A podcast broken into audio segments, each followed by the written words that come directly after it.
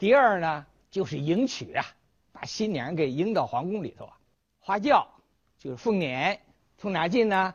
进是大清门，大清门中中门啊，大清门完了天安门，完了端门、午门、太和门，一律是中门。进了太和门，到太和殿前下辇就下轿，小皇后下轿，下轿以后就穿过了太和殿、中和殿，就到了保和殿的这个地方。这个时候顺治皇帝在哪儿呢？新郎啊，皇帝穿的礼服，就在卫御宫，也就是保和殿接这个皇后。第三呢，就是行礼，就举行结婚的典礼。行礼是顺治皇帝先到太和殿，文武百官呐齐集在太和殿前，完了举行隆重的礼仪。之后呢，顺治皇帝再回到卫御宫，就是保和殿，向谁行礼呢？就向太后孝庄皇太后行三跪九叩大礼。那皇后怎么办呢？皇后率率领女眷，所有的女眷。向皇太后行呃六拜三跪三叩大礼，举行隆重礼仪。之后第四步就是喜宴，这是明清五百多年历史上唯一的一次皇帝大婚的洞房，在魏宫，也就是保和殿。我前面讲了啊，保和殿有五个名字啊，刚讲了四个呀，还有一个呢。这个就是清宁宫，清朝的清，安宁的宁，宫殿的宫，清宁宫。清宁宫怎么回事呢？就是顺治皇帝二十四岁死了之后，八岁的康熙来继承皇位，就是康熙皇帝。康熙皇帝住在哪儿呢？就住在乾清宫，就他父亲原来住的地儿。顺治皇帝那次啊，修乾清宫啊，这工程修的质量不好。啊，是时间太紧，还是有人偷工减料了？咱们就不必不必深深究了，就没修好。下雨的时候，外面下大雨，宫里下小雨喽。你说哎一个皇帝这怎么可以呢？这时候多尔衮已经死了，孝庄呢是太皇太后。太皇太后一看，心疼的这孙子下雨屋子漏雨怎么行啊？哎，他就决定了，让康熙皇帝暂时搬到保和殿来修理这个乾清宫。康熙皇帝就搬了保和殿了，搬保和殿你不能叫殿呢，还得叫宫啊，叫什么呢？叫魏玉宫吗？是他爸爸时候也不合适啊，还是孝庄太皇太后想了个办法，想什么办法呢？就是当年皇太极在盛京，就现在沈阳皇宫住的那个宫叫做清宁宫，就说孝庄是住在永福宫，孝庄是就叫清宁宫吧。这样就勾引起了他当年庄妃在盛京皇宫的历史的记忆。保和殿由于是外朝的收束，由于乾清宫相邻，在紫禁城中地理位置十分重要。对于皇帝而言，南面治国，北面齐家，在家与国之间，保和殿注定要发生许多悲欢离合的故事，见证岁月无情的沧桑。保和殿呢，发生很多的历史的事情。我今天特别要说一下保和殿后面平台发生的历史，所以我讲第三个问题：三平台招对。平台是在什么地方？是个什么样子？小说呀、电影啊、电视剧啊等等，说是平台呀，是是个楼台、假山啊、湖泊啊、人工湖啊。树木花草，其实啊，这个保和殿后头有个后左门后右门这个后左门后右门明朝又有个名字叫做平台。皇帝在平台召见，主要是在后左门就是靠东门那个门为什么在后左门召见呢？我想这道理，用皇帝住在乾清宫，从乾清宫出了乾清门，现在啊。乾清门到保和殿这个后左门距离多少啊？啊，前不久 我们拿皮尺量了一下，大约三十米，很近很近，就很方便了。就在这门这召见。这门呢，它上面是个门楼，底下就是个门道。那皇帝召见的时候，后头呢有这个隔扇，把它拉上，就起一个屏障的作用，把宝座安上，就在这接见。这屋子很小哎，多大呢？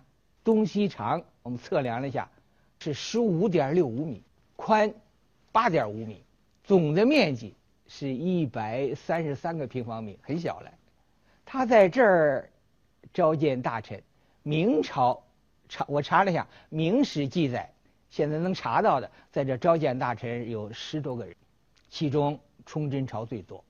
崇祯朝在这召见皇帝，著名的有三个人，一个叫金光臣，一个叫秦良玉，另一个叫袁崇焕。我先说金光臣，金光臣是安徽全州人，崇祯元年，就是一六二八年。中了进士，后来给他派个官儿，叫御史，管检查的。有一天啊，这个金光臣就到城西城啊去巡视，正好撞上一个崇祯皇帝身边一个太监叫周二，杀了人了。金光臣一看，这怎么得了啊？你皇宫的太监，你不能随便杀人呢，就立刻上了一个奏章，就请求。把周二捉拿归案，正法示众。奏章刚上到崇祯皇帝看的时候啊，这个周二就在崇祯皇帝身边。这周二一看情形不好，马上就给崇祯皇帝跪下了，就磕头啊，求饶啊，请圣上饶命啊。崇祯皇帝说了八个字啊：“此国家法，朕不得私。”崇祯皇帝对金光臣就留下个印象，这个臣很忠。一次，崇祯皇帝就召见金光臣，听听他对国家有些什么谏言。金光臣果然耿直啊，滔滔不绝地说，批评崇祯皇帝的施政。崇祯皇帝就不大高兴，你老说他短处，他不高兴，特别说他的痛处了，说现在军队这么重要。不派官员去监军，派太监去监军。太监他不懂军事，怎么监军呢？说到这儿，崇祯皇帝不高兴。崇祯皇帝说：“我本来要派官员去监军的，官员贪生怕死，派了三天都不出发。我派太监去监军，当天就启程，很严厉。这个金光臣呐，就还是争，批评崇祯皇帝。崇祯皇帝就发怒了。注意呀！”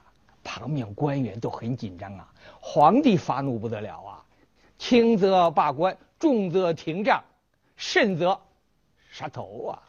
正在大家紧张的时候啊，突然暴风骤雨，雨下的很大啊，那个雨就吹到了平台了。官员们把那宽的袖子伸起来遮着这雨。崇祯皇帝稍微缓和一点，这金光臣还是奏，还是批评。崇祯皇帝就又发火了，那官员吓得有点哆嗦了，认为金光臣完了，肯定是要杀了他了。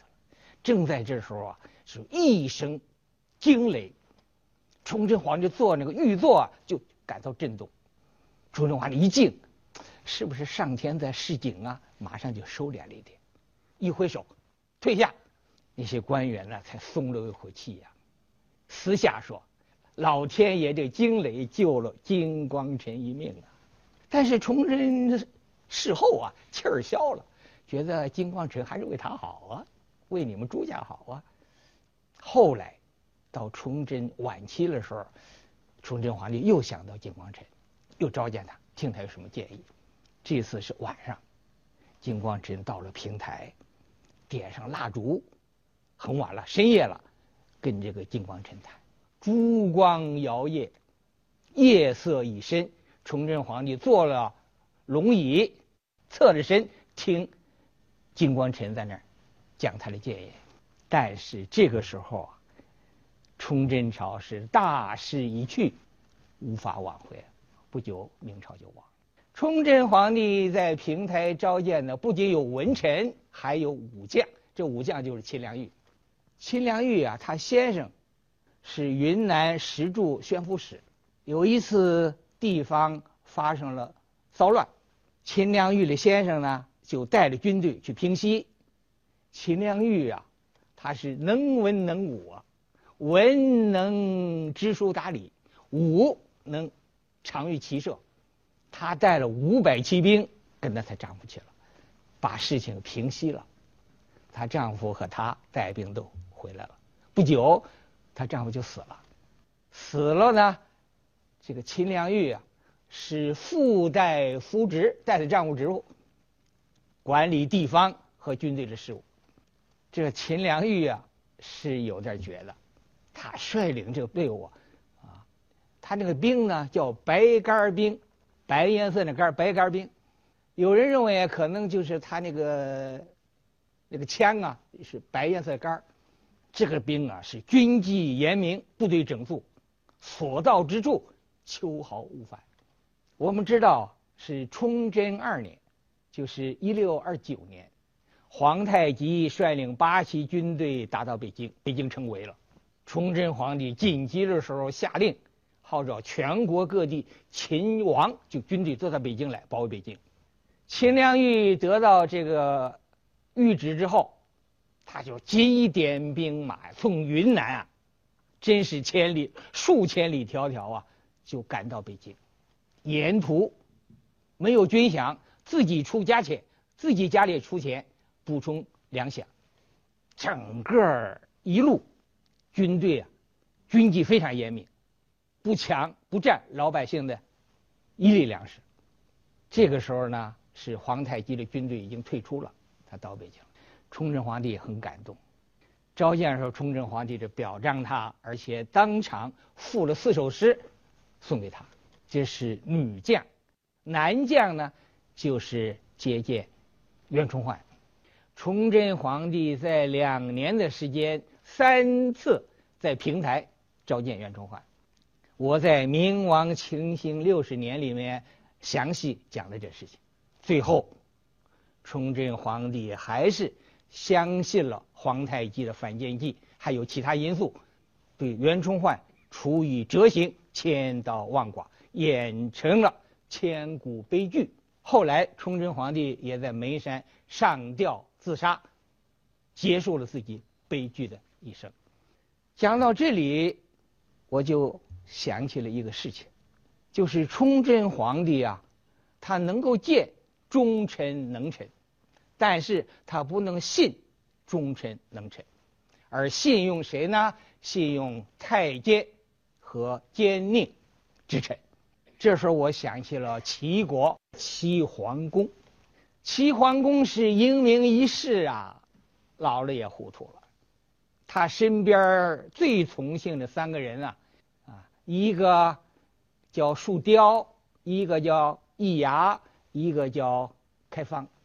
这个树雕啊，自宫做太监，到齐桓公身边伺候齐桓公，齐桓公很高兴啊，你很忠于我呀。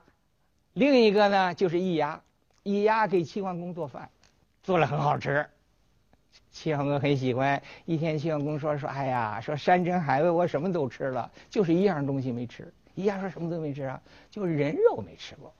易牙听了之后呢，回家他一个三岁的儿子。给宰了，用那肉做了饭，给齐桓公端上来。今天这味儿不一样是什么呢？说把我儿子杀了，用他肉做了。齐桓公没有批评呢，还挺高兴。你对我真忠啊，把儿子都杀了，肉给我吃啊。还有第三个叫开方，开方是魏国的公子，本来有可能继承魏国的王位，他崇拜齐桓公，就到齐国来，放弃王位。这么三个人。伺候的齐桓公啊，舒舒服服，拍呀拍马屁呀，拍的齐桓公是高高兴兴的。齐桓公的宰相管仲看出来了，管仲临时跟讲说：“这三个人呐，是奸佞之人，他儿子都能杀了给你肉吃，他不能把你怎么着啊？意思他也可能把你给害了。”齐桓公听不进呢，觉得这仨人啊太可爱了。这个小人呢，往往表现是可爱的。最后，齐桓公的晚年呢，就是这三个小人作乱，很困难，最后连水都喝不上了。齐桓公啊，堂堂一代齐桓公啊，死了之后啊，三个月关着门不能发丧，尸体都长了蛆了，蛆从窗户里的缝儿往外。说齐桓公最后悲剧的结局，和崇祯皇帝最后悲剧的结局有相似之处。这个就启发我们思考一个问题：思考什么问题呢？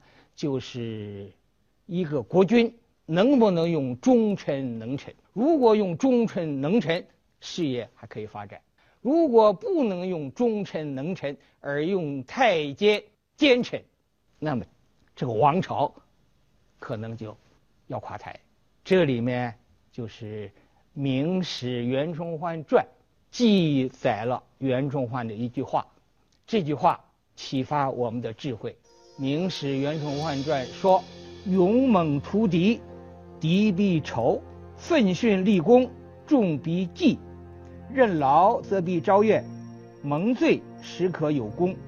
怨不深则劳不住，罪不大则功不成。”这段历史就发生在保和殿后左门的平台。保和殿后左门平台虽然已经化为历史的沉寂，但是见证了历史的。